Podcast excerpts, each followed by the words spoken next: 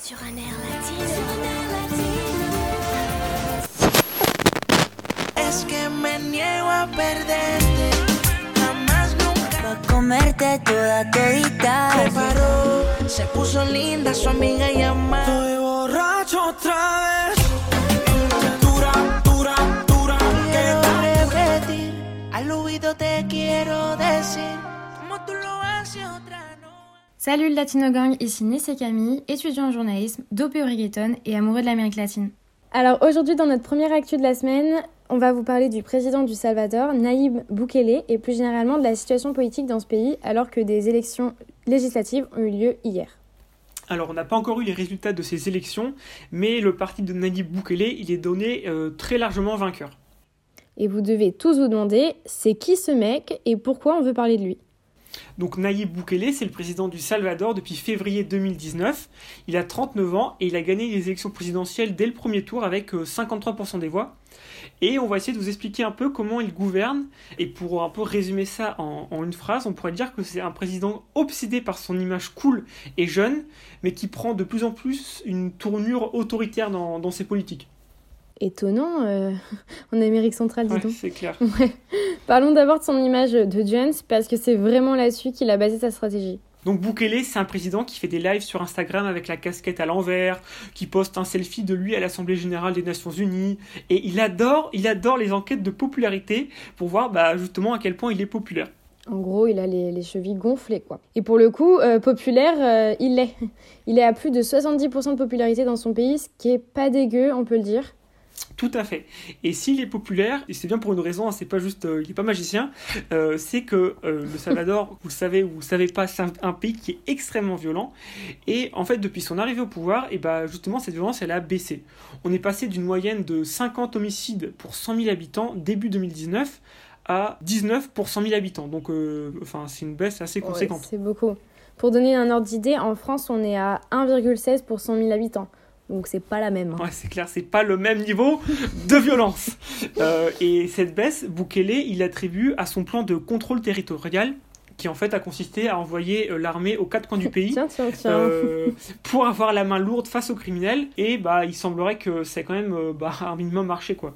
Et je pense que, que là on touche au, un peu au deuxième aspect de la politique de Bukele, c'est qu'il Ouais. n'a pas vraiment de, de programme politique, si ce n'est des, des politiques offensives et qui servent, qui servent pardon, à, à améliorer son image et à se maintenir au pouvoir. On dirait le, le dessin animé Cusco. Ah ouais. Et il y a pas mal de médias euh, salvadoriens, dont le, le super média d'investigation en ligne El Faro, qu'on vous conseille, euh, qui ont été très fortement critiqués par Bukele.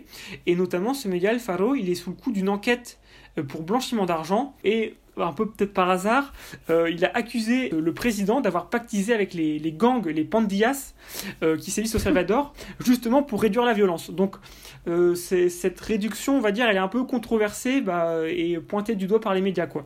Hmm. Ouais, puis il nie, donc forcément. Ouais, ouais, ouais, il est pas. euh, évidemment, il dit que c'est pas le cas et que c'est vraiment juste dû à son, euh, son plan de, de contrôle territorial. Ouais, un autre épisode qui illustre bien sa, sa stratégie, c'est ce qui s'est passé il y a à peu près un an, si je me trompe pas. Euh, Le 9 février 2020, Bukele, il arrive au Parlement accompagné par l'armée. Il leur donne le début de la session et donne une semaine aux députés pour accepter un crédit de 109 millions de dollars pour financer sa politique sécuritaire. Hop, c'est pratique, calme. hein. Ouais. Au calme. Et pas de coup de pression, hein. enfin franchement ça Ouais. c'est fait chill. Pour le moment, Bukele, il a pas un seul député de son parti au Parlement. Donc c'est pour ça que l'élection là, elle est hyper importante parce qu'elle peut lui permettre d'avoir une majorité et donc une marge de manœuvre euh, encore plus importante.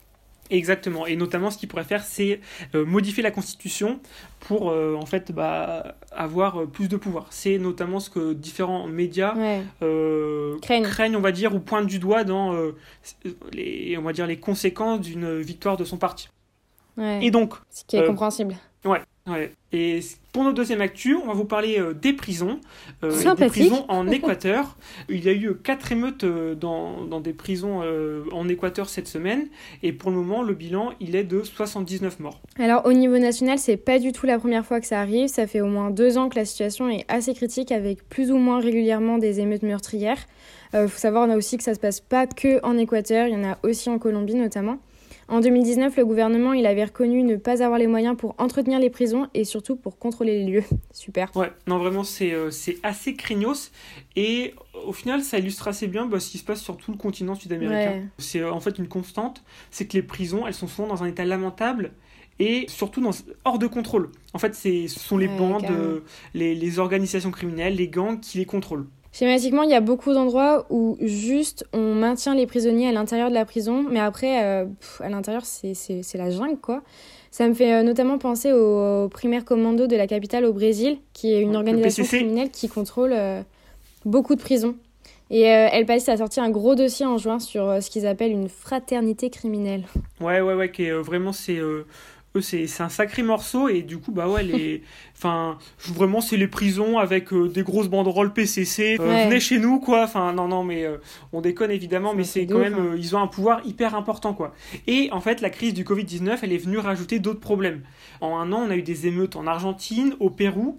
Et en fait c'est des émeutes de prisonniers qui juste qui flippent parce que les prisons elles se transforment en, en clusters en clusters géants Ouais. et ça, bah, c'est dû entre autres à la surpopulation carcérale qui crée des lieux où bah, les mesures d'hygiène en temps normal et en ce moment les mesures sanitaires, elles ne peuvent pas être respectées. Ouais, ça me fait penser à un article de, de l'Espectador sur les prisons en Ouais. Colombie. Ouais, qui était, qui pareil, racontait euh, comment euh, il y avait un énorme cluster qui s'était propagé à Bogota. Euh, Super intéressant, pareil. Enfin, il s'est passé un peu la même chose en Argentine et il y a eu un gros débat politique parce que les autorités pénitentiaires, euh, ça s'est passé en avril dernier, elles se sont vues obligées à relâcher des prisonniers qui, au lieu de Oh faire leur peine en prison, ils l'ont fait chez eux, assigné à résidence. Et donc, euh, il y a eu des personnes qui étaient condamnées pour des crimes de lèse-humanité, d'homicide, euh, de viol, qui ont pu profiter de cette politique d'urgence, quoi, ce qui est pas vraiment normal. Alors, on ne veut pas rentrer dans le débat sur l'utilité des prisons dans la société ou ce genre de choses, mais juste, c'est pas normal que ce type de mesures soit prise euh, comme ça, dans l'urgence, juste parce que des prisonniers. Enfin, les prisons sont surpeuplées et qu'il y a une pandémie mondiale. Enfin, là, c'est un peu abusé, quoi. Là, c'est juste régler euh, le problème sur le moment euh, comme on peut, quoi. Ouais, exactement. Donc Mm. euh, voilà, là, pour le moment en Équateur, il y a l'état d'urgence carcérale qui est, qui est mis en place, mais euh, en fait, tant qu'il y aura pas, même plus, de plus moyens ou quoi qui seront mis en place, bah, c'est Mm. des situations qui sont vouées à, se répéter. On en a terminé pour les actus de la semaine et on passe à notre partie reggaeton.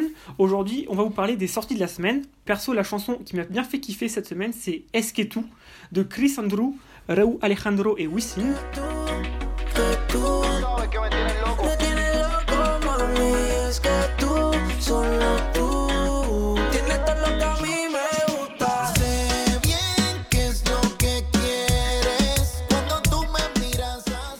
Une fois n'est pas coutume, euh, ça arrive de temps en temps. euh, J'ai un peu écouté les paroles de la chanson et pour le coup, ça vole vraiment, mais vraiment pas haut. Euh, Enfin, il y a vraiment plein de références sexuelles qui sont pas pas ouf du tout. Enfin, c'est Pas ouais, très c'est féministe, tout ça. Ah bah là, clairement pas. hein. Et du coup, on s'est dit que la semaine prochaine, on vous ferait euh, un petit épisode sur les paroles dans le reggaeton, parce que c'est un thème pour le moins intéressant.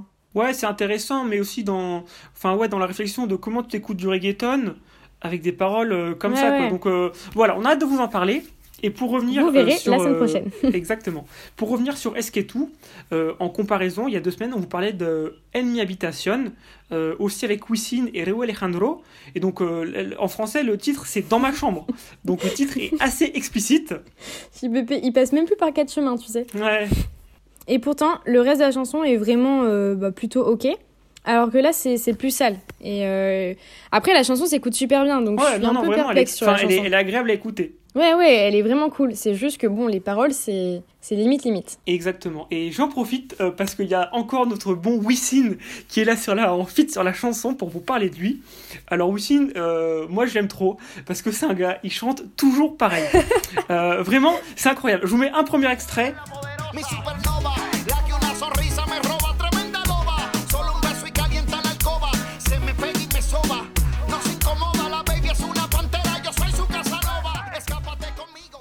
Quieres.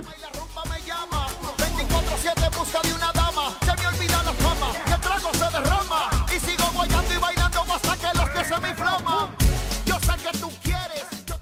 Euh, et enfin vraiment c'est ouf quoi. Dans toutes ces chansons euh, où bah c'est ça quoi. Genre il y a un moment il va il va faire un peu un espèce de rap euh, chanson là. Et c'est toujours pareil. Donc moi ces chansons où il est en solo bah sincèrement je me fais un peu chier. Parce que c'est un peu répétitif Euh, par contre, bah, quand il est en fit, c'est vraiment trop trop bien. Euh, parce qu'en fait, il te fait un petit refrain, bim bim, du coup, en rythme avec la chanson. Et après, bah, il chante exactement comme d'habitude. Et c'est super. Euh, Le gars, c'est une valeur sûre. Bah, vraiment, il n'y a pas Ouais. Deuxième chanson sympatoche de la semaine, euh, XOXA, je sais pas trop comment ça se prononce, Shosha ou XO, XA. Bref, euh, nous on va dire Shosha, Shosha, des Faruko et El Alpha. Alors, chanson très sympa.